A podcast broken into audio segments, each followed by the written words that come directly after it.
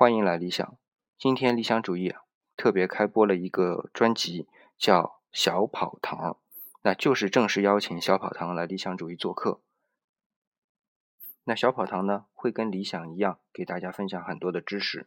那所以啊，想了解更多的、更精彩的小跑堂的知识，请关注 FM 幺五八六二三七。那接下来呢，就有请小跑堂来给我们聊聊同性恋的那些事儿。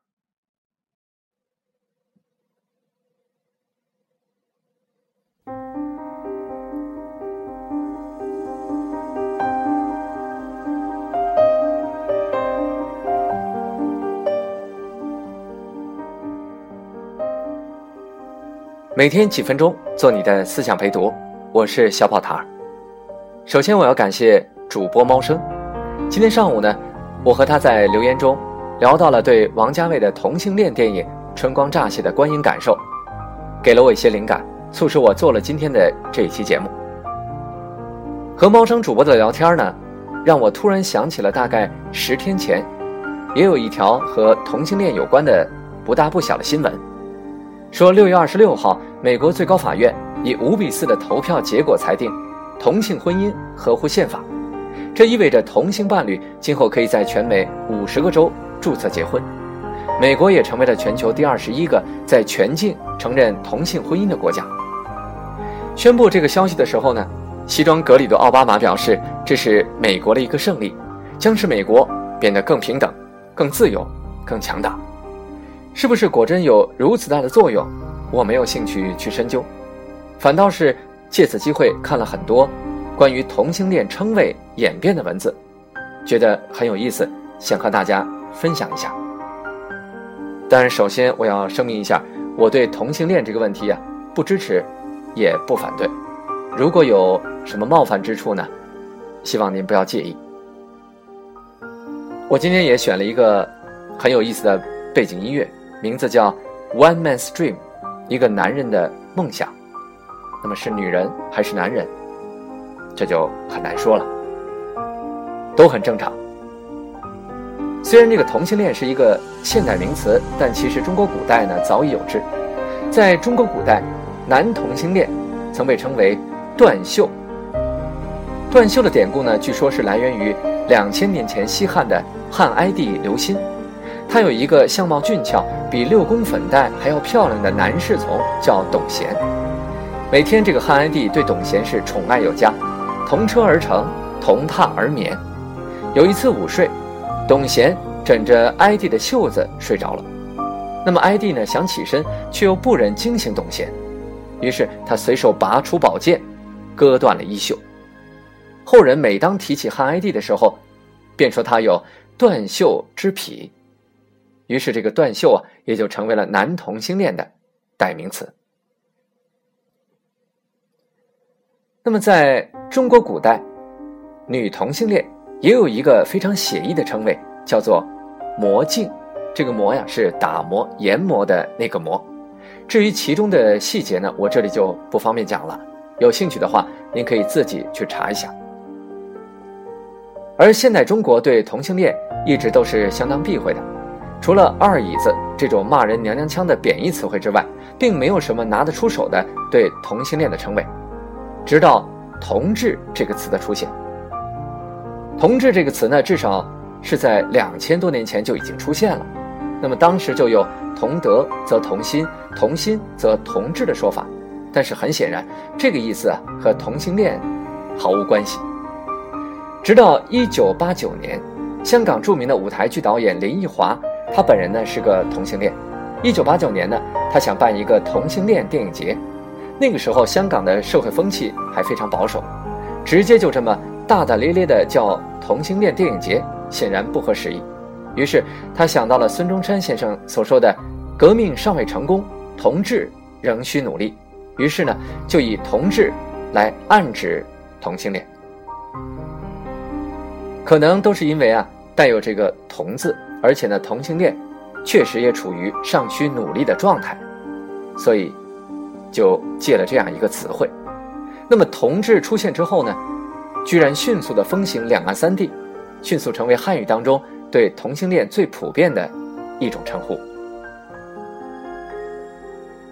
那在对同性恋的称谓上，中国文字非常写意，而西方人呢也比较含蓄。我们比较熟悉的就是这个词语，gay，G-A-Y，而我们老说的好基友、搞基，这个基呀，其实就是 gay 在粤语中的发音。那现在 gay 这个词语呢，已经传入了世界各地，并在同性恋人群中广为使用。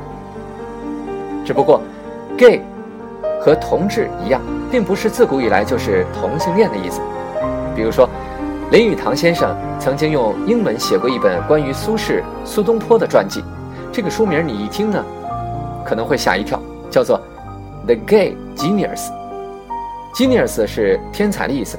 那如果单从字面上来看，难道是说苏东坡是个搞基的天才？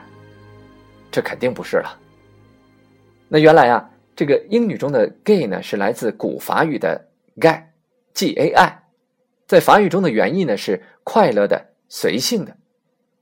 所以啊，这个林语堂称苏轼为 gay genius，意思不过是指苏东坡是一个快乐随性的天才，和他个人的私生活并没有关系。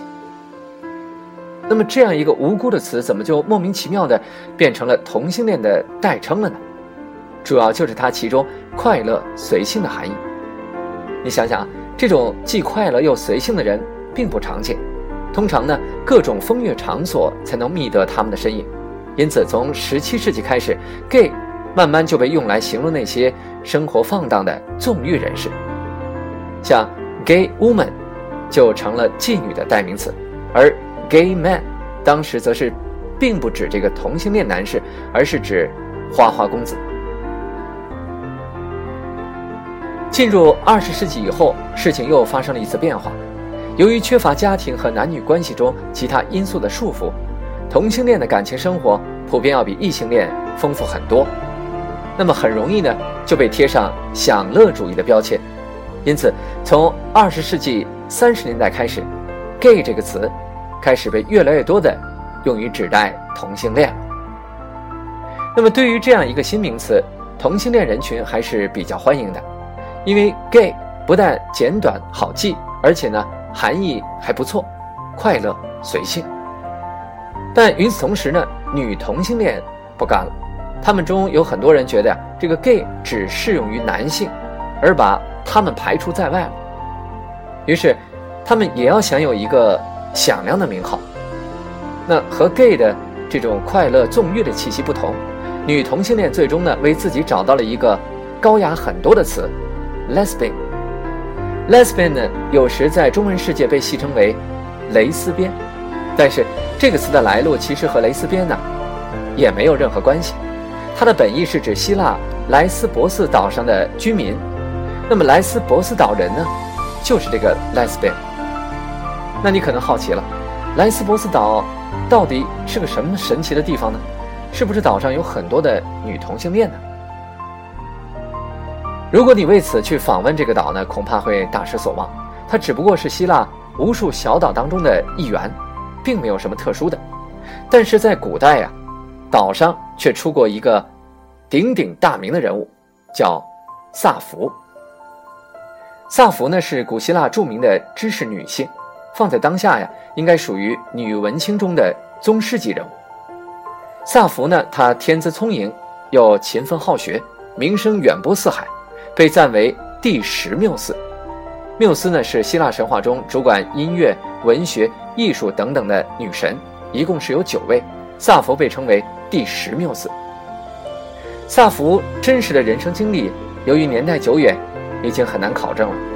尽管现在并没有证据说明她真的和其他女性有亲密的性关系，但是因为萨福呢曾经开设学校，喜欢招收那些年轻漂亮、有才华的少女。